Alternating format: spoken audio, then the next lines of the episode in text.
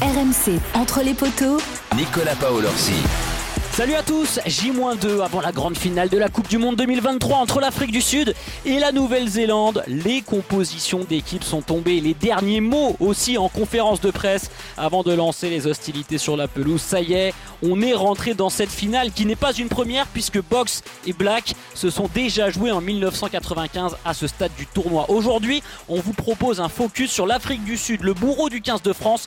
Quelles sont les forces de cette équipe? Peut-elle battre la Nouvelle-Zélande en jouant comme contre la France et l'Angleterre. On parlera aussi de la polémique de la semaine entre Tom Curry l'anglais et le talonneur Bonambi avec des, accusations de, racisme. Entre les poteaux, c'est parti nos poteaux du jour, Wilfried Templier et Arnaud Souk. Salut les gars. Salut les gars, salut à tous. Salut tout le monde. Arnaud, on va se plonger directement dans la composition d'équipe des, des box. Tu étais ce matin avec les Sud-Africains.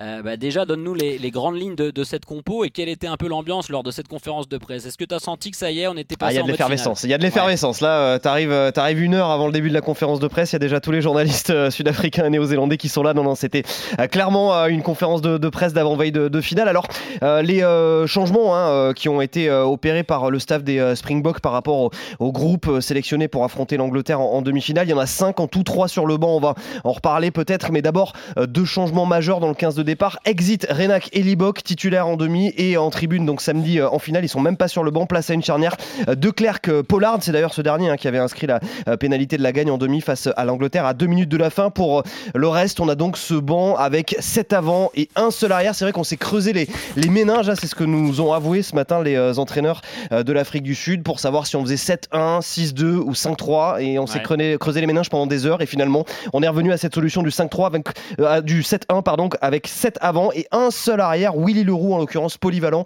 euh, qui euh, peut à la fois être demi d'ouverture ailier ou arrière. Et donc là tu me diras si jamais De Klerk prend un carton jaune ou, se pète ou doit sortir qu'est-ce qui se passe? et eh bien on, met, on met Colby on met Colby en demi de mêlée Ouais. c'est sûr qu'ils ont souvent, euh, les, les box, insisté sur cette notion de polyvalence qu'ils ont dans leur ligne de, trois quarts parmi les joueurs qui, démarrent la partie. Euh, Will, quand même, qu'est-ce que c'est dur pour Manny Bock et pour Cobus Reinhardt, qui ont, quasiment fait euh, tous les matchs, qui étaient titulaires en quart contre nous en demi et qui là sont même pas dans le groupe pour disputer la finale. Hein. Bah ouais, mais le groupe avant tout, l'équipe avant tout, c'est ça qui est très fort chez les box.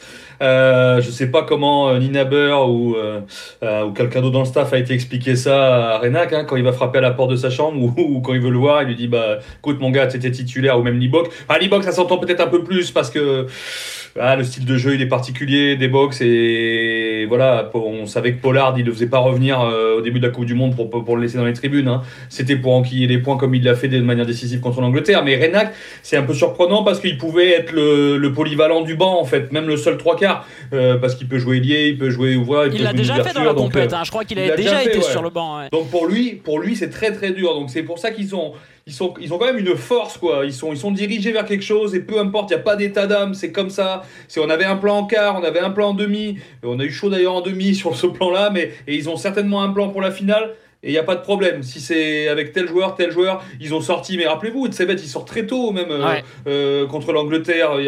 Ils sortent Colissi très tôt aussi, parfois. Il n'y a, pas d'état d'âme. C'est un objectif et ils sont tous fixés vers ça. Et ça moufte pas, en fait.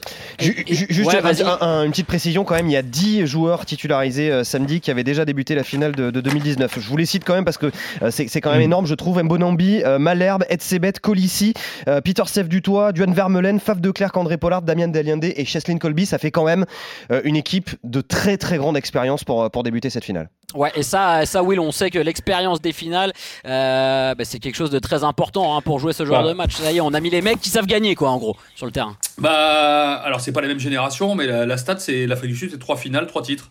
et même zéro essai encaissé. Ça, cette stat, elle est quand même énorme. que ce soit 95, 2007, 2019 trois finales, trois titres, zéro essai encaissé. Ça, on vous en dit aussi de du mental des box euh, dans ces moments-là. Et oui, on a mis l'expérience. De toute façon, euh, ils ont. Franchement, euh, leur parcours, il est auréolé de ça, quoi, de cette expérience en fait. Hein. Nous, on l'a vécu en pleine poire, on l'a pris en pleine poire en quart de finale. Hein. Eux, ils sont pas affolés, hein. ils avaient leur plan et voilà. Donc c'est voilà, c'est on fait les les, bonnes recettes dans les. C'est quoi déjà alors C'est dans les vieux pots qu'on fait les meilleures confitures. Voilà. voilà. merci, merci. c'est dans les vieux pots qu'on fait les, meilleures recettes. Bah, c'est ça. Hein.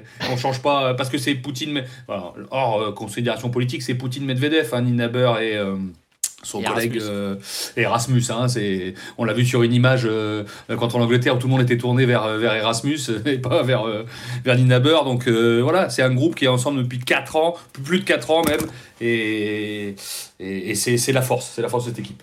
On le ressent ça Arnaud, avant de basculer sur la polémique euh, Tom Curry, Mbonambi, euh, est-ce que tu as ressenti ça, ce côté unité en conférence de presse, même avec euh, les, journalistes qui sont là, ce côté c'est l'équipe avant tout quoi. Non mais alors c'est surtout ce qu'on dit les joueurs, alors après c'est facile pour Faf de Clerc de le dire dans la mesure où il est titularisé à la mêlée samedi, mais c'est vrai que c'était vraiment le message qui ressortait, c'était également le message qui ressortait de la part du capitaine Seiya Colissi quand il a parlé ce matin, et puis enfin et surtout, et vraiment ses réponses ont été extrêmement longues, c'était le, le, le le fond hein, de, ce qui ressortait du discours de Jacques Denaber, l'entraîneur donc de, cette équipe euh, d'Afrique du Sud, c'est de dire de toute manière, on a 23 euh, joueurs qui sont là pour gagner, on a tout un groupe, mais on sélectionne ceux dont on pense qu'ils seront les meilleurs pour gagner. Point à la ligne, c'est comme ça. Et et ça doit convenir à tout le monde. Voilà, et on en reste là. Et vraiment, je pense qu'on est sur cette ligne et il n'y a, pas grand chose à dire. Et elle est comprise par tous. En tout cas, tous ceux qui étaient là ce matin euh, comprenaient totalement cette ligne-là. C'est fort. Hein. Je pense que tous les managers euh, du monde aimeraient s'inspirer un petit peu de, ça et avoir cette mentalité dans, son groupe. Euh, Arnaud, on voulait revenir sur une des polémiques qui a agité cette semaine aussi entre l'anglais Tom Curry et le talonneur sud-africain Mbonambi qui a été accusé de racisme par, par Tom Curry. Il y a eu une enquête de, de World Rugby sur le sujet. Il a été blanchi hein, aujourd'hui, Mbonambi, euh, donc il va pouvoir jouer le, match. Euh, ça a réagi, j'imagine, sur ce sujet en conférence de presse? Oui, ça, ça, a réagi. Bon, alors il se trouve que euh, la, conférence de presse commençait à 9h, que euh, l'info est tombée via un communiqué de World Rugby quelques minutes avant, donc forcément les questions ont été, posées à, ce sujet-là. Je crois bien d'ailleurs que c'était la, première hein, question qui a été posée à Annie Naber en, conférence de presse. Il y a Seya Colissi également, le capitaine de l'équipe d'Afrique du Sud, qui a, qui a réagi. On va peut-être pouvoir l'écouter d'ailleurs, Seya Colissi. Que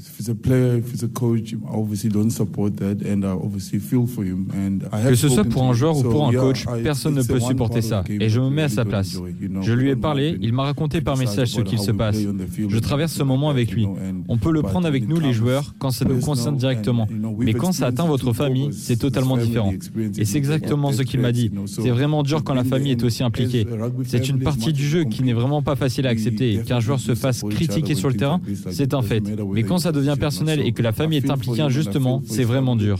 Je tiens lui comme je tiens sa famille. J'espère que ça s'arrêtera et qu'il sera assez prêt pour jouer le match de samedi. Voilà, parce que pour remettre dans le contexte, hein, Mbonambi euh, a été euh, quand même euh, largement critiqué sur les réseaux sociaux, voilà, suite à, ses propos présumés même du harcèlement. Hein. voilà, il a carrément été harcelé, mais un petit peu à l'image du, du, joueur namibien hein, qui avait qui avait mis son épaule malencontreusement dans, dans le visage d'Antoine Dupont, qui avait été harcelé sur les réseaux sociaux. Ça a été un petit peu le cas là également. Donc il y a eu beaucoup de soutien du côté des coéquipiers donc de Mbonambi et notamment de la part de son capitaine Seiya Colissi qu'on a discuté euh, avec lui. Euh, euh, voilà. Après, il y a eu aussi ce communiqué de la fédération anglaise qui a expliqué ne pas comprendre pourquoi Mbonambi n'était pas sanctionné. ce qu'il faut également rappeler, c'est que il n'y a absolument aucune preuve aujourd'hui, qu'elle soit sonore ou, même matérielle de manière générale, aucune preuve effectivement que Mbonambi a tenu ses propos racistes, si ce n'est, on va dire, voilà, les, propos de, Tom Curry. Merci beaucoup Arnaud. Je vous en prie les gars. On te laisse. merci, tu étais présent avec les, les box ce matin. Nous on va continuer cet épisode d'entre les poteaux avec euh, avec Wilfried. Euh, Wilfried quand même, euh, ils ont eu chaud les les Sudaf parce que Sam Bonambi avec la blessure de la blessure de Marx, c'était pas la même chose hein, pour le poste de talonneur samedi pour jouer les Blacks. Ah, c'est un très très gros problème pour eux. Si Mbonambi avait été suspendu, parce que c'est, euh, tu l'as dit, Marx absent déjà, c'était un très gros coup dur. Ils s'en sont sortis quand même, euh, puisqu'ils sont en finale de Coupe du Monde. Euh, mais Mbonambi, c'est voilà, c'était le, titulaire en 2019 hein, du titre de champion du monde.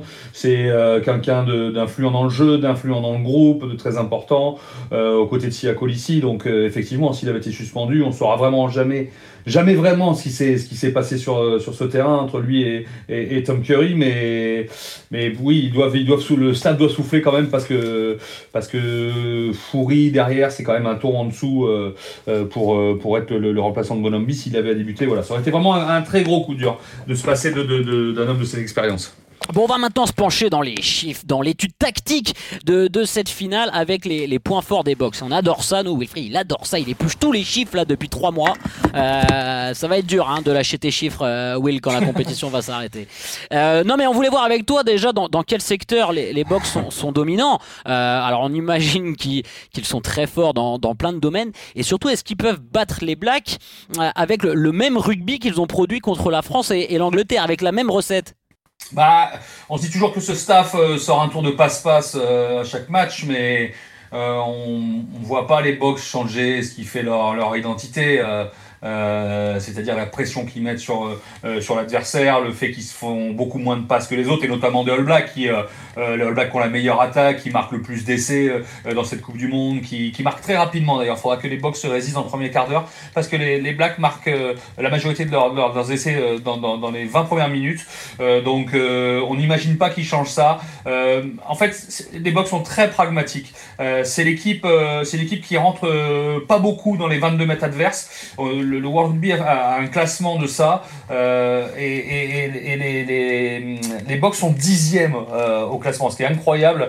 Euh, par, il y a la Géorgie même devant par rapport ah à eux dans, ce classement. Je regardais ça, ouais, ouais, les, les, les, Blacks sont ceux qui rentrent le plus dans les font partie des équipes qui rentrent le plus dans les, dans les 22 adverses avec, avec les Irlandais en premier, pardon, avec la France, l'Écosse, les Blacks. Mais les, les, les Sud-Africains sont en retrait par rapport à ça. Sauf que bah, ils sont euh, très pragmatiques à l'inverse. Parce que ce sont les deuxièmes qui marquent le plus de points en moyenne dans ces entrées, en fait, dans les 22 mètres.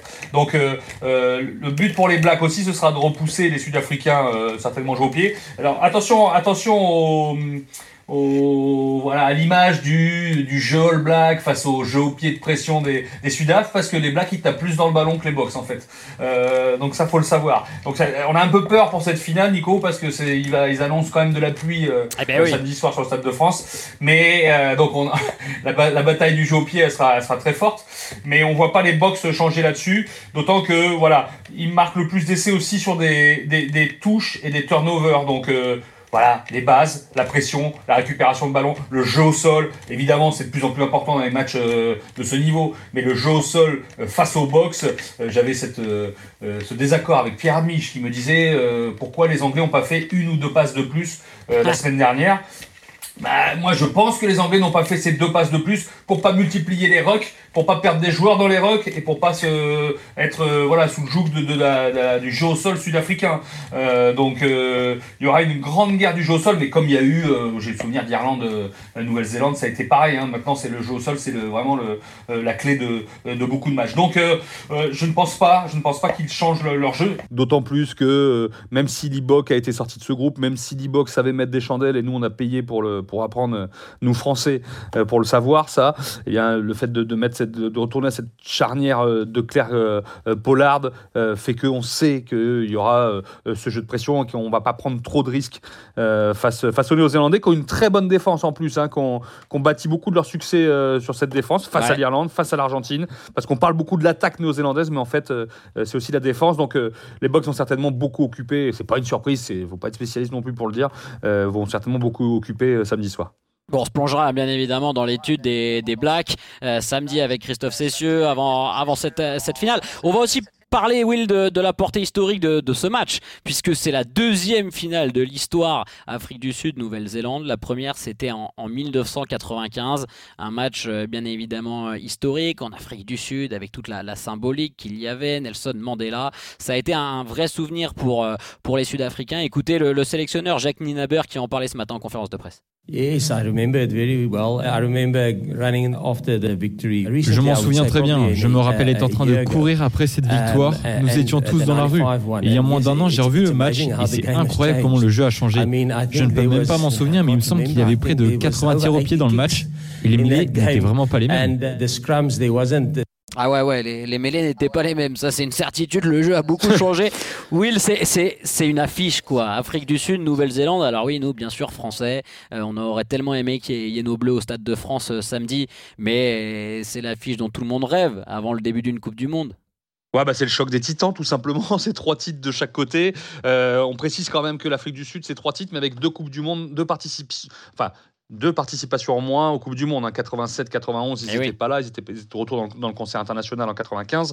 Euh, on en a beaucoup parlé aussi hein, de cette Afrique du Sud avec cette génération un peu vieillissante qui va certainement pour beaucoup se quitter euh, là-dessus. Ils veulent absolument, ils voulaient marquer. Euh, c'est Yannick Bru qui a entraîné les Sharks cette saison qui nous disait qu'il voulait marquer l'histoire. Hein, et d'autant plus qu'il se retrouve face à la Nouvelle-Zélande justement qui aura une de ces deux nations avec quatre titres samedi soir.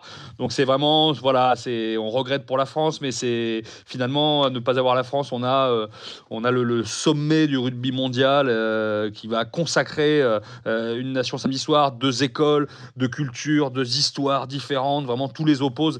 Et c'est voilà, c'est l'histoire de cette finale et, c'est tant mieux. Et voilà, j'attends de voir aussi, on n'en a pas parlé, mais la touche, la mêlée sur les fondamentaux, comment les Néo-Zélandais vont résister, à savoir qu'ils ont la meilleure touche de la Coupe du Monde et que les Sudaf ont le meilleur contre. Donc ça va être une bataille. On parlait du sol, mais la touche, la mêlée, évidemment, par parler de la mêlée sud-africaine et notamment l'entrée du banc, ça va être incroyable, incroyable de stratégie entre ces deux équipes. Et voilà, les box sont quand même armés pour, euh, pour se poser là, euh, pour, euh, pour briguer un quatrième titre, même s'il y en a qui préféreront pour venger les Français ou les chantres du rugby total que les Néo-Zélandais soient champions du monde. Mais moi, je trouve que quand on a une Tu parles de Pierre Amiche, là Tu parles de Pierrot, là J'ai pas dit ça.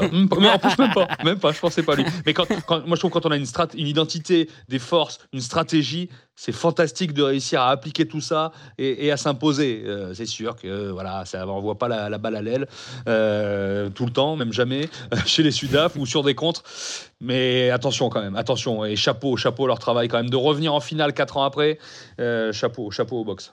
C'est une, c'est une équipe de grands champions, ça c'est, ça c'est clair. Et c'est l'hégémonie du rugby mondial qui joue euh, samedi au, Stade de France. Ça va être dingue ce match, bien évidemment, à suivre avec toi sur, euh, sur RMC. Euh, Wilfried, merci beaucoup. C'était un plaisir. Bon, moi je quitte la compétition aujourd'hui. Hein. Je suis un peu comme les Bleus après leur élimination. Ah, de dommage. Quand, quand les Argentins ils ont pris la place à l'hôtel. Tous les jours, ils voulaient leur Nico Paul Orsi la semaine. Et ah bah, mais tu viendras, bah, tu viendras encore d'entrer les poteaux. Attends, bien sûr, on parlera un peu du bébé quand même. Mais chaque semaine. Bah, j'espère. Euh, on a quand même une ligne de 3 quarts maintenant à Bordeaux cette saison là avec Damien Penaud, Mathieu Jalibert, Maxime Lucu, Biel Biarré, Moefana. Si on parle pas de l'UBB quand même, ah, je serais déçu. Je vais laisser ma chambre d'hôtel à Christophe Cessieux, moi. Il prend le relais jusqu'à la fin de la, de la compète. Euh, entre les poteaux, c'est bien évidemment pas terminé. C'est tous les jours jusqu'à dimanche. Donc allez embêter Wilfried en commentant nos épisodes, en nous mettant une petite note, en lui envoyant des messages si vous voulez parler de, de tactique, d'un sujet, d'une histoire autour d'un joueur, autour d'un arbitre. Bref, on vous écoute à, à chaque fois et on vous lit surtout. On vous retrouve demain. Bye bye.